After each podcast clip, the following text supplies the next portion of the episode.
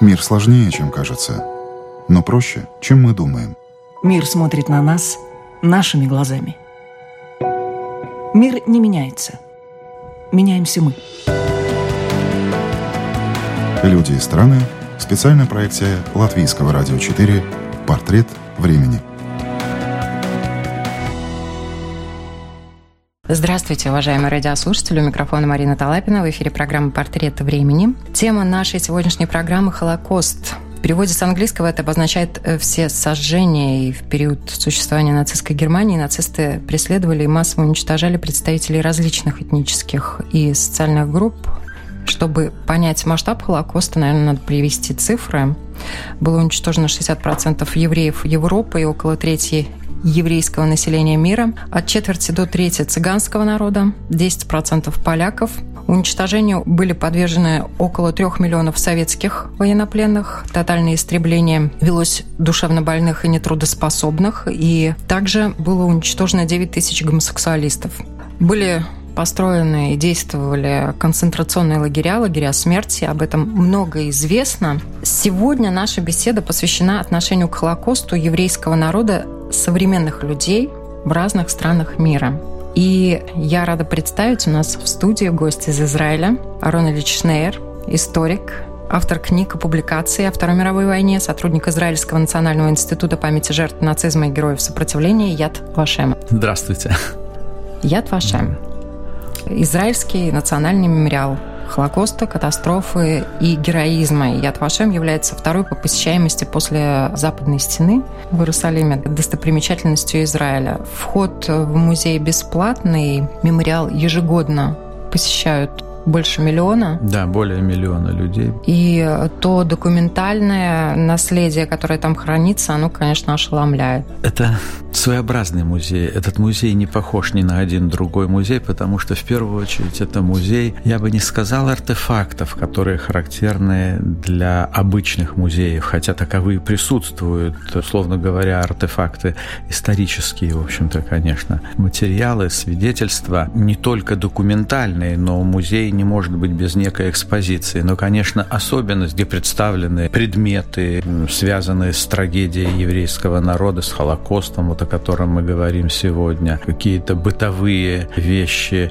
предметы из концлагерей, личные вещи, сохранившиеся, дошедшие до нас, которые хранились узниками, это начиная от лагерных роб, каких-то номеров, чашек, кружек, предметов, созданных в самих лагерях. У нас и художественный музей, кстати, который также связан с темой Холокоста, в котором экспонируются некоторые работы, написанные даже в условиях, ну, в первую очередь, конечно, транзитных лагерей, это не в условиях Аушвица. Холокост – понятие широкообъемное такое, это не только концлагеря, но это и гетты, в частности, известные в Латвии многочисленные гетты, Рижское гетто, и вот дошли до нас, сохранились, и передал в дар Яд Вашему сам автор работ портретов узников Рижского гетто, художник Ритов, такой известный рижский художник, он прошел Рижское гетто, Бухенвальд после войны вернулся в Латвию.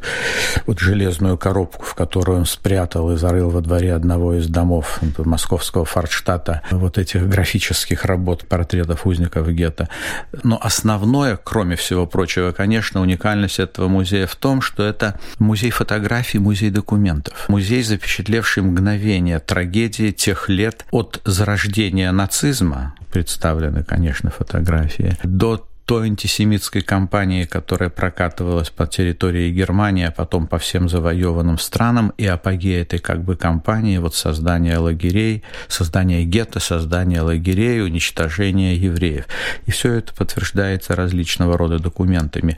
А многочисленность фотографий, хроники, у нас более ста мониторов в музее представлено, с записями документальными, даже выступления нацистских вождей. Они сами себя разоблачают в этих выступлениях. И вот эти многочисленные фотографии сохранили до нас трагедию, потому что, как правило, еще особенность.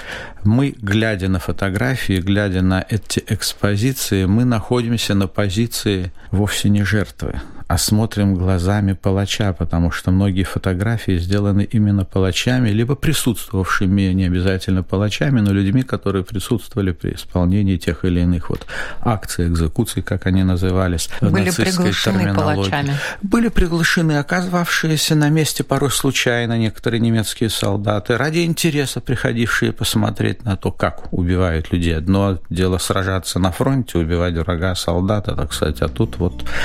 И фотографировали. В немецкой армии было около миллиона фотоаппаратов, и никто никогда не предполагал, что вот то, что снято вот этими солдатами, снято участниками Второй мировой войны, в данном случае со стороны нацистской Германии, когда-то станут документами обвинения. Еще, может быть, одна интересная особенность того, что вот эти фотографии по сегодняшний день появляются на аукционах, различных рынках, фоторабот, и мы, либо частные коллекционеры, просто интересанты как-то закупают. Они порой появляются, кстати, в интернете. Кстати, до сих пор? До сих пор. И порой обидно бывает, что видно, что это из разобранного некого альбома. Это часть некой, в кавычках можно назвать, такой фотоколлекции преступлений. Да?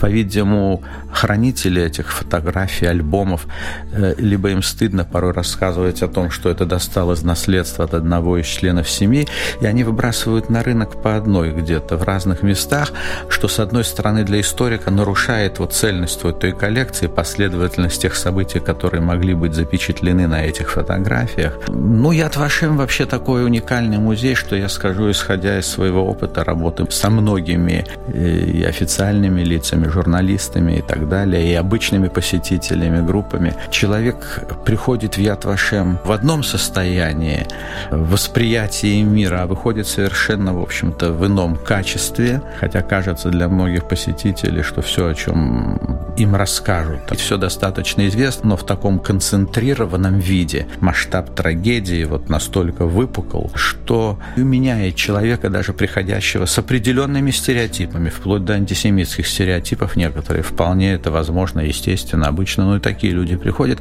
все равно выходит иным. Этот музей не может оставить никого равнодушным. Как сказал один из исследователей Холокоста, такой историк Гефтер, не бывает Холокоста одного народа, Холокост касается всех. Были ли посетители, которые, может быть, вас удивили, или их реакция была необычна? Было несколько посетителей, причем, как ни парадоксально или обидно, это были представители одной из официальных делегаций, это была парламентская делегация из Азербайджана несколько лет назад. Несколько мужчин, присутствовавших там, высказывались достаточно цинично по поводу увиденных фотографий, которые были на экспозиции. Речь шла о фотографиях обнаженных женщин. Ну, как человек, я должен был просто бросить им лицо, что называется, перчатку, прекратить вот работать с ними, но как представитель официальной организации, официальное лицо, я просто высказался, в общем-то, да, но прекратить работу, выдворить оттуда я не имел права. Э, увы, такое было. Либо люди просто с каменными лицами, отдавая дань должной, если речь идет о некоторых официальных делегациях, группах, понимая, что это просто надо, дипломатический протокол, прийти сюда. Бывает, бывает такое, к сожалению. Вот. Но я подчеркиваю, очень-очень редко. Увы, все мы люди, для некоторых вообще боль чужого народа, трагедия – это где-то там. Но, тем не менее, гуманизм, понимание трагедии другого народа, восприятие трагедии вот того, что происходит порой сегодня в мире, начинается с понимания вот боли своего соседа или просто даже человека далекого. Поэтому и происходит, я думаю, по сегодняшний день вот эти трагедии, как была резня в Руанде, Тутси, Хутси, в общем-то, в масштабах миллионов тоже там. В Конго тоже около 6 миллионов миллионов человек было убито, уничтожено, перерезано уже вот в 21 веке. Трагедии, о которых очень-очень мало на самом деле говорят. Человечество не делает выводов. И вот начиная от такого уровня, вроде рядового посетителя мемориала, порой и не совсем рядового, ну, mm-hmm. до вот политиков, которые, в общем-то, бросаются просто фразами, играют в политику, но не осознают на самом деле трагедии того, что было и что может произойти. К сожалению, это приводит и к соответствующим отношениям между странами. Есть э, страны чьи первые лица каждый раз, приезжая в Израиль, посещают Яд Вашем? Во-первых, во время первого визита официального первого лица, конечно, это входит в протокол, он обязан быть, и, как правило, это повторяется тоже, да. А второй, третий визит, допустим, министра иностранных дел той или иной страны уже не всегда связан с посещением Яд Вашема, но его первый визит обязательно. Парламентские делегации, как правило, посещают все. Это касается и Латвии, я имел и честь и удовольствие, в общем-то, и сопровождать неоднократно представителей Сейма Латвии, и латвийские послы неоднократно бывали у нас также, ведь это не только мемориал, не только музей, у нас большая международная школа, в которой проходит подготовку практически со всего мира преподаватели, занимающиеся преподаванием а, Холокоста. Теперь это входит в программу обучения стран ЕС и других стран мира.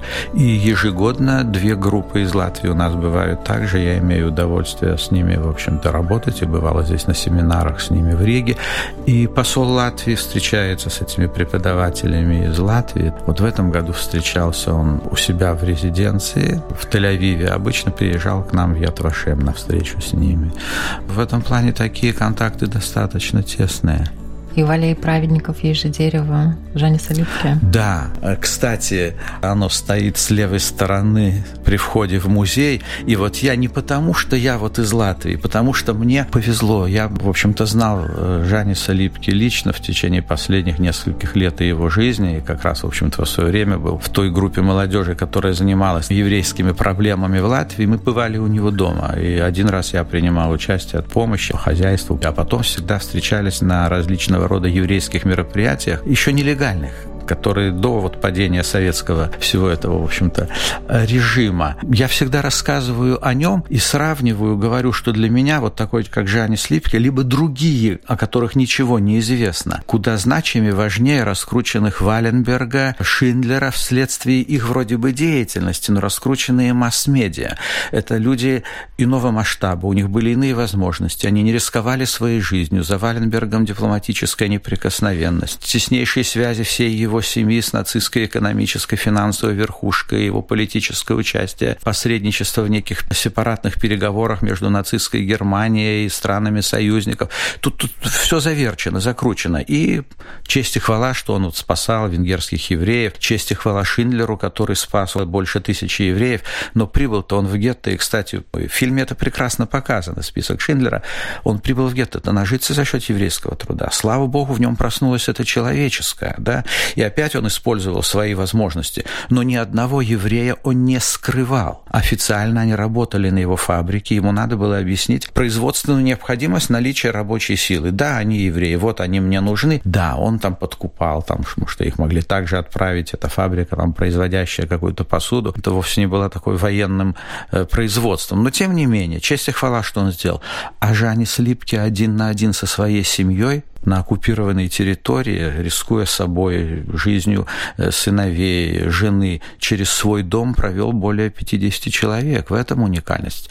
И вот сегодня, слава богу, есть музей в Риге, улица его имени, и вот на стеле на месте вот мемориала хоральной синагоги, там тоже вот имя его среди других латвийских праведников. А вот не нашлось на него Спилберга, всегда вот говорю, не нашелся Поланский. Может быть, пока. Пока. Вот, может быть, который бы раскрутил бы, сделал, потому что это мог быть потрясающий фильм. Я уверен, вы знаете, и многие слушатели знают, да, что это ведь вообще уникальная сама по себе личность, достойная такого авантюрного фильма. Латышский стрелок, докер в порту, занимается контролем контрабандой, человек вовсе не политически ангажированный, красавец-мужчина, кроме всего прочего, с красавицей женой, интереснейшая семья, двое сыновей, трагическая судьба дочери, там настолько все переплетено, и старшего сына, который оказывается в немецкой армии в 43 году, разделение семьи.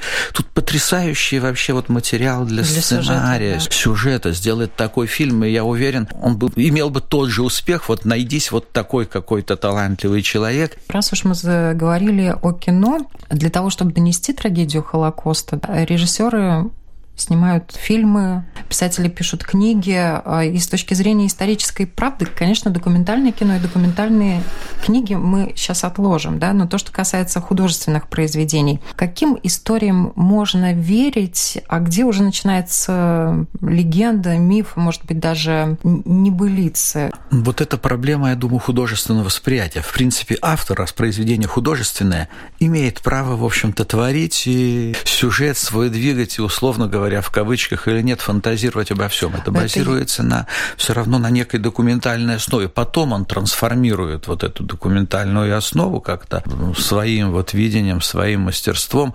И обычный читатель, незнакомый с историей, в общем-то... И не поймет. Не поймет, не заметит этого. Другое дело, он может просто в это не поверить э, в столь какие-то некие совершенно фантастические, в общем-то, измышления. Но эти и измышления порой основывались на каких-то слухах. Вот, например, о том, что в некоторых лагерях смерти, почему-то говорят, людей сжигали в крематориях. В крематориях сжигали тела уничтоженных, задушенных в газовых камерах уже вроде такой маленький, такой не то что миф, но тем не менее вот ну, да. несоответствие. Живых в крематории, единичные случаи, на самом деле, мне известны, но это абсолютно исключительные единичные, не просто группами никуда никого не заталкивали, ничего подобного не было в печь и не затолкаешь. Но такие слухи о том, что там загоняли в камеры, эту карту разыгрывают ревизионисты, кстати, Холокоста, что потом из этой камеры высасывается воздух, не нагнетается газ, которым отравляют, а наоборот высасывают вот кислород кислород оттуда, и люди задыхаются от недостатка кислорода. Либо раздвигающиеся полы, и люди падали в какую-то там топку. Либо загоняли в камеру, и включался электрический ток, убивали электрическим током. И порой это фигурирует, это есть в некоторых произведениях, я с этим сталкивался, а ревизионисты это используют. Но весь кошмар трагедии порождал вот такие слухи. Люди не знали, что происходит. Не знали, что там происходит вот в другой зоне лагеря уничтожения, допустим, куда их уводят и что там происходит. Вышедших из газовых камер я не знаю, я работаю со многими документами. В фильме Шиндлера есть такая история, я даже точно не знаю, насколько она сама по себе тоже вот правдива, когда загнали в газовую камеру, а потом ему удалось, в общем-то, их оттуда, сказать, не успели последний включить. Момент, да? да, последний момент. Включал человек, убийца, в общем-то, машинист из газовых камер этот газ отпускал вентиль. Но все это происходило достаточно быстро. Есть другая проблема. Я занимаюсь сейчас как раз, вот книга, кстати, в издательстве лежит, об учебном лагере СС «Травники», в котором готовили как раз палачей для лагерей смерти. Их было не так много. Большее число из советских военнопленных. Их было 5 тысяч примерно, прошло через лагерь 80 человек. 5 тысяч 80 человек. И в Ятвашеме, когда рассказывается о лагерях смерти, есть схема лагеря, вот там экспликация, рассказ о том, кто служил в этом лагере, 30-40 немецких офицеров, вот, допустим, Треблинка, а дальше 120-140, и вот надпись идет «Украинцы, латыши, литовцы». Вот есть миф, часть мифа. Я непосредственно работал с этими документами, к сожалению, либо нет, но это факт. Из пяти тысяч вот этих человек, которых я назвал, примерно сохранились все учетные карточки, документация и так далее. 3600 украинцы, действительно. Но дальше, на самом деле, весь советский интернационал. Нет такого преобладания. Украинцы, латыши, литовцы. Более того, меня это заинтересовало. Ну, как, откуда именно я из Латвии, Прибалтика, все это связано. Перерыл массу документов, и на самом деле оказалось, нас нет ни одной такой конкретной большой значительной группы латышей, эстонцев, литовцы, которые служили бы непосредственно, обучались бы в лагере смерти в этом травнике. Всего их нашлось около то есть они никак не могут составлять вот это латы... украинцы, латыши, литовцы. Около 50 человек из стран Балтии, стран Латвия, Литва, Эстония, с 5 тысяч, ну, может быть, там 50, 60, 70 человек, непосредственно обучавшихся в этом лагере травники. Причем это не латыши, литовцы, эстонцы. Это граждане этих стран, потому что среди них, вот, например, я знаю там из Резакненского района некий Агеевс. Агеев это, да, и фамилия, имя, он русский по национальности и так далее. То есть граждане Латвии, есть там из Даугавпилского района, есть латыши, конечно, там некий там Крастынь, что же, да, Лейч. Документ документы в нашем архиве хранятся тоже. Он был арестован или в Риге, допросы шли после войны здесь. Э, так вот, а миф какой-то вот такой существует, сложился, и в нашем Яд Вашеме вот эта ошибочная концепция в данном случае, я говорил на самом деле, что не точно.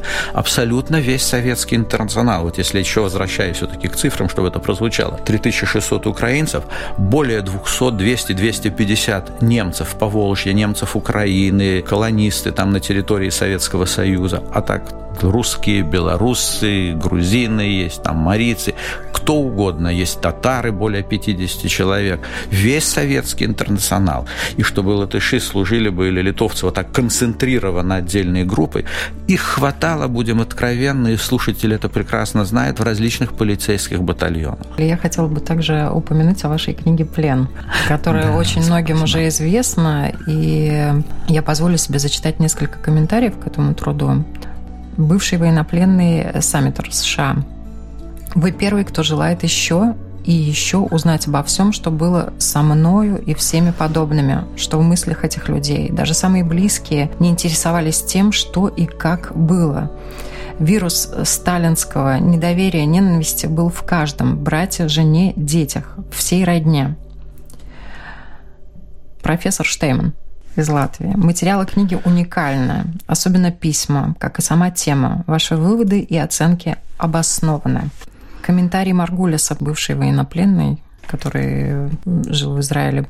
Плен – это не подвиг, а несчастье. Ваша книга не всеми будет встречена однозначно. Она действительно не всеми была встречена однозначно. Мне повезло на самом деле. Никто из читателей, либо из историков, с которыми я общался, не говорил, а почему, зачем вам надо было о плене писать, поднимать эту тему. Я думаю, она не могла бы появиться в советское время, такая книга. Абсолютно она не могла, и никому не нужна была тема и разработки, которые начал, в общем-то, на самом деле, не то что на свой страх и риск, а просто, как говорится, работа в стол для себя, да, в советское время Еще этим занимался. Время, да. да, уже первые какие-то интервью меня это интересовало. Потому что плен и по сегодняшний день. В первую очередь для все-таки выходцев из Советского Союза. Это всегда было позорное пятно в биографии человека.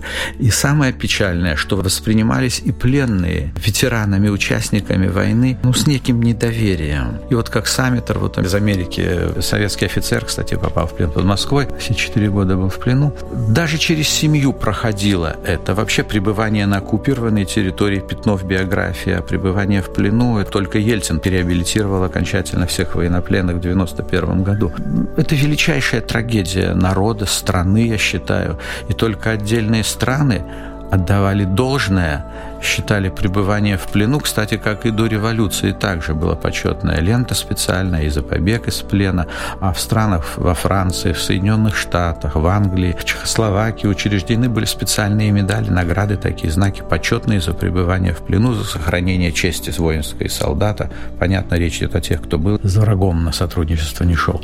Для меня чрезвычайно важно было еще, что мне э, наш латвийский профессор Латвийского университета Айвар Странга, замечательный историк, был одним из трех иностранных историков, который дал свое заключение и рекомендацию для перевода моей книги на английский язык. Эта книга вышла на английском языке в 2016 году. Но он оценил вот тоже вот неоднозначность, ценность этой работы. А среди тех, кто дал еще рекомендацию, немецкий замечательный историк, Гланс, американский историк, руководитель военно-исторического кабинета стран армии НАТО был, а потом профессор, вот, издатель журнала «Военная славистика» и так далее. Вот такие люди оценили эту работу, и на самом деле в данном случае мне не стыдно говорить и не хвалясь скажу, что и по сегодняшний день эта работа считается одной из лучших работ о трагедии советских военнопленных. И вот в работе, вот, кстати, которая называется «Профессия смерть», вот о травниках, я стараюсь быть как историк, высказывать честные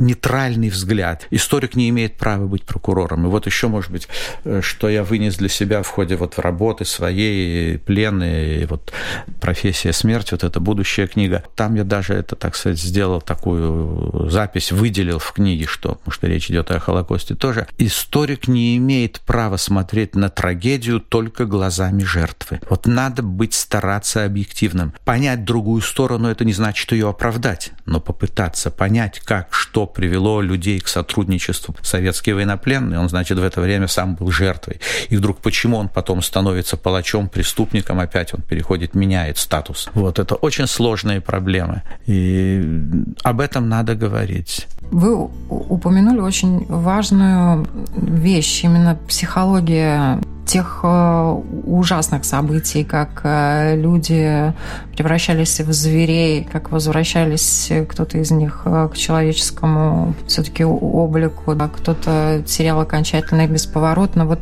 изучение этого периода, попытка и сегодня посмотреть на все, что происходило тогда. Можно ли вообще понять, что происходило с людьми, изучая эти материалы?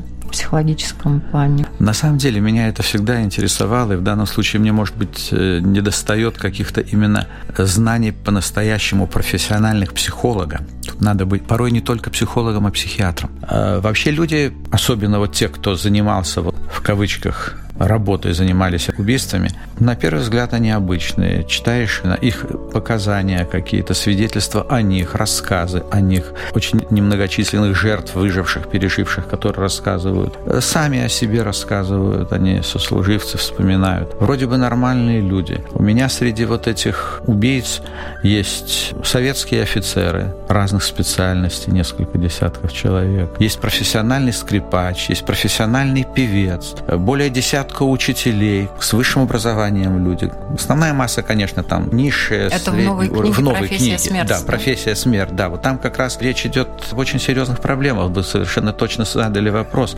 как человек становится убийцей и как вот происходит вот эта абсолютная деградация, размывание вот этой личности. И некоторые, нельзя сказать, в убийстве ищут упоения, потому что становятся профессиональными и там хвастают тем, что там я убил бы около 600 человек. Сколько у вас вот, примерно расстреляли там? Ну, я не помню, это было настолько повседневно, но не менее 600, там 200. Даже вот во время показаний проявляется даже вот этот психологизм их поведения. Нет, в этот раз я убил немного, всего 10 человек.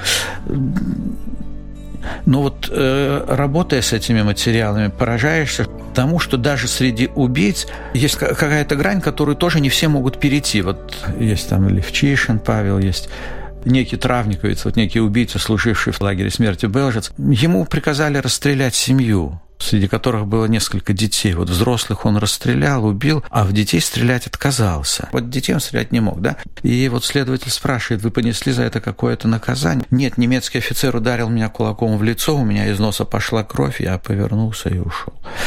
Э, ну, это вот, вот, вот... А на следующий день опять убивает взрослых. Там. А вот детей не смог. Вот некоторых есть какая-то грань, которую переступить не могут. А для других нет абсолютно. Происходит абсолютное озверение, к этому ведет сама война. Убийство на войне – это повседневность, в общем-то, в человеке что-то рушится. Приступив один раз какую-то грань, моральную черту, даже убивая врага, убивая противника, хотя это долг солдата, тут спорить нечего. Любой страны долг солдата защищать свою страну, и на фронте он убивает. Но солдаты и в наши вот. дни приезжают другими. Да, это происходит абсолютно. Вот эта травма, конечно, пост э, называется синдром, посттравматический синдром, да. Есть еще один другой момент, о котором я говорил, кстати, и в Латвии на одной из конференций, и на одной из конференций в Москве, о том, что для меня выявились некоторые некоторые географические районы, соответственно, значит, и территория проживания в этих районах тех или иных народов, в которых убийство происходит вот с чрезвычайной некой жестокостью. Я сделал таблицу. География вот, убийств. География убийств, да, жестокости от Прибалтики до, что называется, Кавказа. Ну и, в общем, когда я говорил о том, что, к сожалению, есть районы, в которых происходит не просто убийство, а садистские убийства, сожжение, расчленение, все что угодно, я не буду даже перечислять, совершенно чудовищные вещи. А есть как белые пятна, да, как периодически, но не система и так далее. И я сделал вывод, что вообще, и заявил об этом, конечно, это задача задача этнопсихологов изучать, почему тот или иной народ проявляет себя в той или иной ситуации во время войны по отношению к другому народу с большей жестокостью, чем в другом районе. Это в происходит республике. здесь сейчас и в наши дни. Да. И Единственный, кто выступил против меня, был мой коллега из Ятвашема, профессор, человек, прошедший гетто, человек, которого скрывала украинская семья, человек, на глазах которого происходил погром, и который сам рассказывал о том, что на улице валялись отрубленные головы, которыми дети играли в мяч, отрубленные руки и так далее, тела. Совершенно чудовищные вещи. И он сказал, что вы становитесь на позицию фашизма, вы, значит, обвиняете целый народ в совершении подобных преступлений. Этого не должно быть. Я с ним, конечно, не согласен. Я думаю, это та самая политкорректность, вот абсолютный апогей либеральных взглядов и боязнь говорить правду. Есть народы, которые в отношениях с другими народами чаще следуют деструктивной, вот такой насильственной политике, я думаю, в определенной ситуации. И это характерно. Хочется узнать, конечно же, о народах Прибалтики. Я не стесняюсь, я могу говорить об этом. Эстонец по происхождению, эстонский историк, он живет сейчас в одной из скандинавских стран. Ван Вейт, по-моему, молодой человек, написал книгу о Холокосте в Эстонии, назвав ее, по-моему, «Убийство без ненависти». И вот с ним я абсолютно согласен, хотя к выводам своим я пришел до него. Да? Эстонцы вот по приказу убивали, что называется, своих евреев. Да, они быстро расправились. Эстония была первой страной Юденфрай уже к 1 января 1942 года. Но там было не так много местных своих евреев, около тысячи человек, но в Эстонии не было, вот о чем идет речь, в Эстонии не было фактов сожжения в синагогах, каких-то изнасилований, повешений, вот каких-то садистских проявлений, погромов не было в Эстонии, с в одной Латвии стороны. это было в первые же дни. В Латвии, кстати, нельзя говорить, э, что в Латвии был погром. Вот э, на улицах Риги погромов не было. Но сожжение Избиение, синагоги. сожжение синагоги произошло. Вот я говорю, меняется ситуация чуть-чуть, да, для Риги. Характерны так называемые ночные акции, когда в еврейские квартиры врывались, действительно врывались уже по указанию порой дворников. Эти люди грабят, насилуют женщин, выводят мужчин на расстрел. Вот первые акции убийства, расстрела мужского населения, еврейского. Это буквально в первые две недели в Риге происходит. В районе Бикернеку, в Агенскалских соснах расстреливают. Ну, какие-то, я назвал это, честно говоря, может быть, не очень подходящим словом для историка. Вот такие э, убийства сравнивать, может быть, не столь, в общем-то, корректно, но тем не менее, как в книге или в «12 стульях» застенчивый Альхин. То есть вот днем это не происходит. Помните, вот стесняется, воруют два брата там в доме В престарелых. темноте никто не увидит. Да, а вот ночью, да, они врываются, эти акции происходят. Хотя в штабе айсергов там содержатся арестованные в течение нескольких дней, тоже их уводят на расстрел и так далее. И группа Арейса создается уже в первые июльские дни 41 года. Но в других местах на территории Латвии, да, есть А отдельные есть факты вот, э, сожжения, есть повешения. Но сравнить с тем, что происходит в Литве, чудовищный каунасский погром на улице убивают около двух с половиной тысяч евреев, практически местное население, жители Каунаса. Я не говорю, там, это группа Климайтис, это журналисты и так далее, но тем не менее участвует местное население. Найдены тела расстрелянных НКВД, там, в тюрьме в Каунасе. В Риге тоже нашлись около 67 тел расстрелянных НКВД, а потом и в других местах перед отходом советской власти, Красной Армии, расстреляли содержавшихся в тюрьме. В Риге погрома чудовищного не произошло, того, что в Каунасе, погром во Львове, который совершенно циничнейший, чудовищный, страшный, сопровождавшийся массовыми насилиями, издевательствами над женщинами. Вот в Ядвашеме есть эти все фотографии. Белоруссия как белое пятно. В Западной Белоруссии есть факты погромов, где проживает большей частью польское население, кстати, опять-таки. Вот варианты вот такие. Молдова – совершенно чудовищные преступления. В Бессарабии происходит. Украина, в первую очередь, западная. За месяц прошло более 24 погромов, убито более 26 тысяч человек, евреев. В Латвии погромов все-таки не было. Были расправы, порой без участия немцев, но по их приказу, либо понимая, что это следует из немецкой политики, принимает участие повсеместно местная полиция, но каких-то массовых садистских проявлений нет. Садисты и убийцы есть в любой армии. Во время войны это проявляется всюду. Но то, что имеет место массовый характер, к сожалению, в Литве или в Западной Украине, как в Молдове, как ответить на это? В школах Не Германии каждый год ученикам рассказывают о этих событиях. Они очень следят за тем, чтобы все изучали, вводят в концентрационные лагеря, в лагеря смерти, в места, где были отделения гестапо. Рассказывают очень подробно. Некоторые ребята после таких э, походов очень сильно переживают из-за того, что они немцы, и их деды творили такое. Такое культивирование чувства вины уже в потомках. Как воспринимают в Израиле? Я не думаю, культивирование чувства вины, осознание Сознание. вины, да, осознание вины, совершенного твоими предками. Я думаю, это важно, это надо. Когда ты понимаешь эту проблему, когда ты несешь ответственность за то, что совершено было ранее, ты не имеешь к этому прямого отношения, но тем не менее ты растешь ты морально растешь, ты понимаешь, вот несешь ответственность за свое прошлое. Вообще это государственная проблема. Есть и другая сторона, которая тоже сегодня обозначена в немецких школах начинают об этом говорить. Они начинают говорить об ущербе и о том, как пострадали их города в конце, когда война была ими практически уже проиграна. Да? И ученики школы говорят о том, э, что их мирные жители тоже пострадали. Вот насколько уместны такие рассуждения со стороны людей, что государство развязало эту войну? Библейский ответ «посеявший ветер пожнет бурю» это, увы, увы, это война.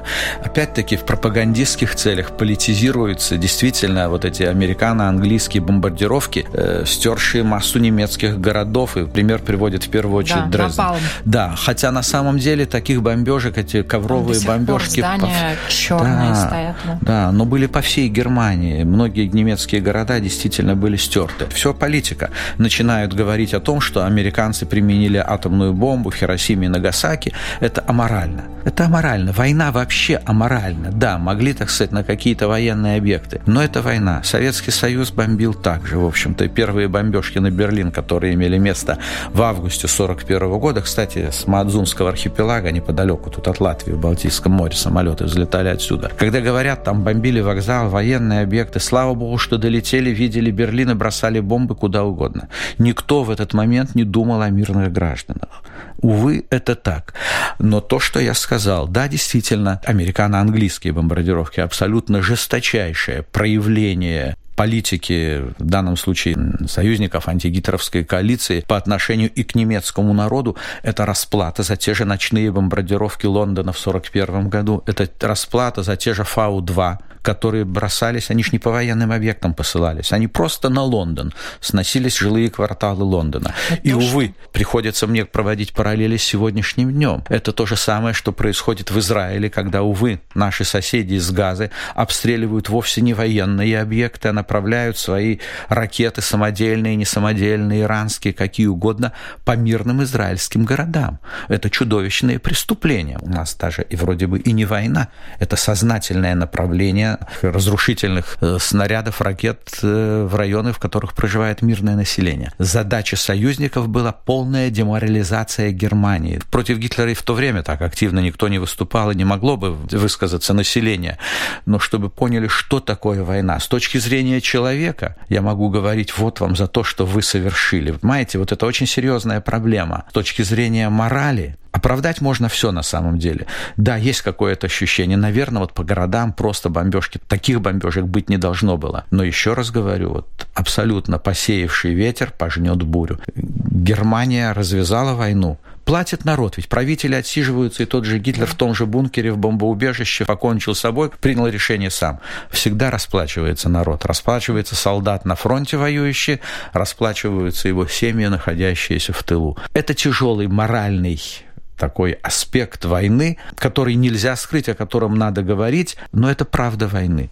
И обвинять союзников я все-таки не могу. Это война, к сожалению, нельзя говорить, война все спишет, расхожая фраза, но это война, которая в сегодняшнее время ведется такими средствами, и, кстати, характерно теперь, вот начиная с Первой мировой войны, страдает и чаще всего мирное население. Но, к сожалению, это правда.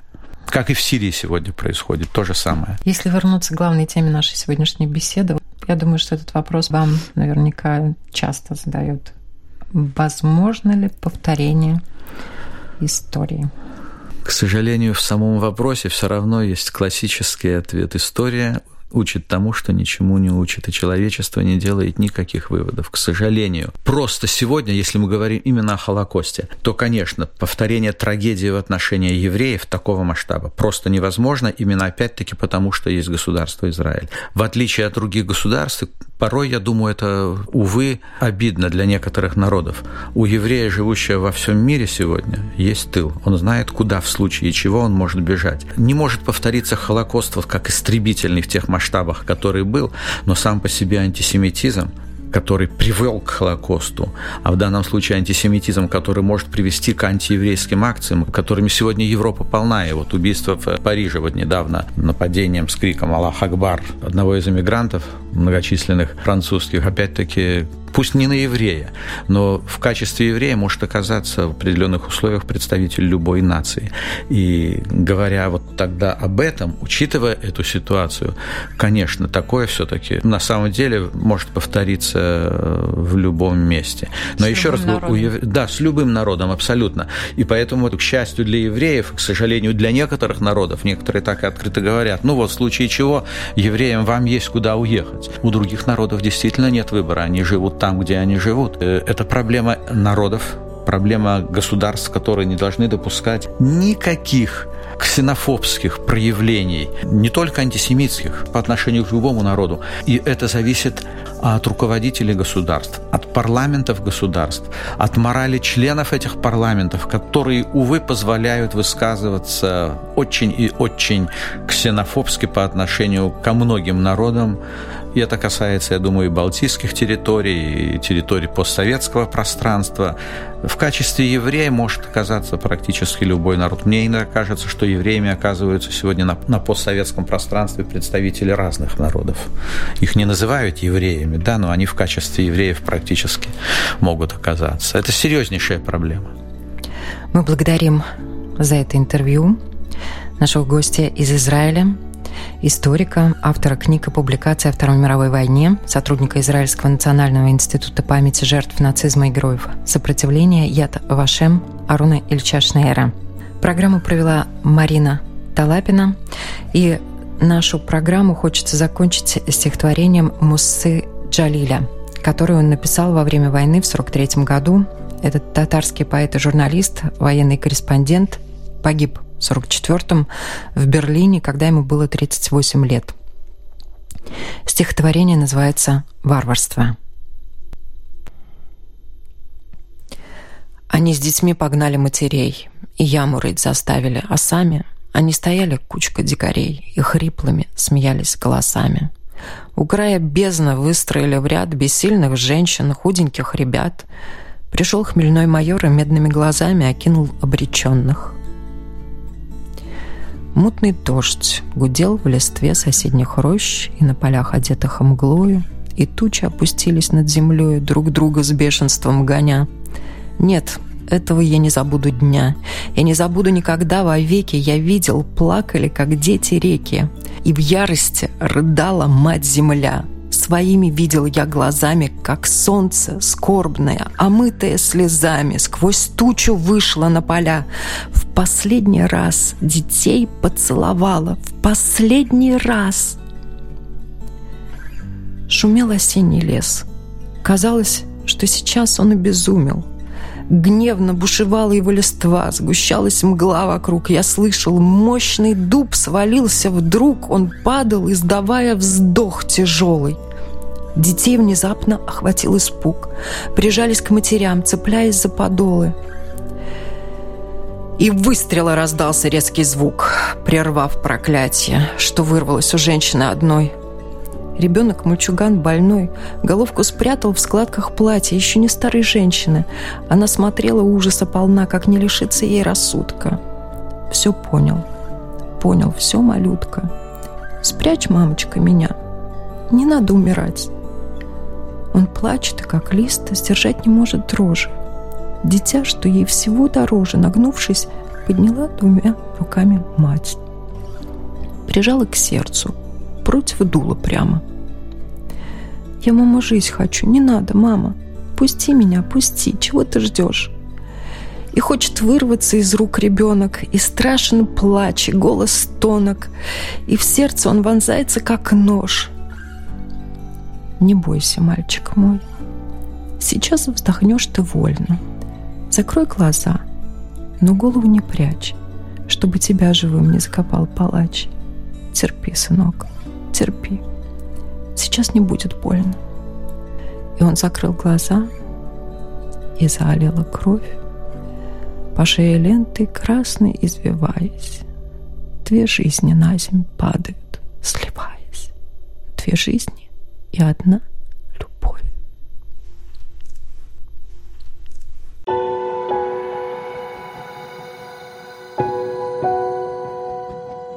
Люди и страны.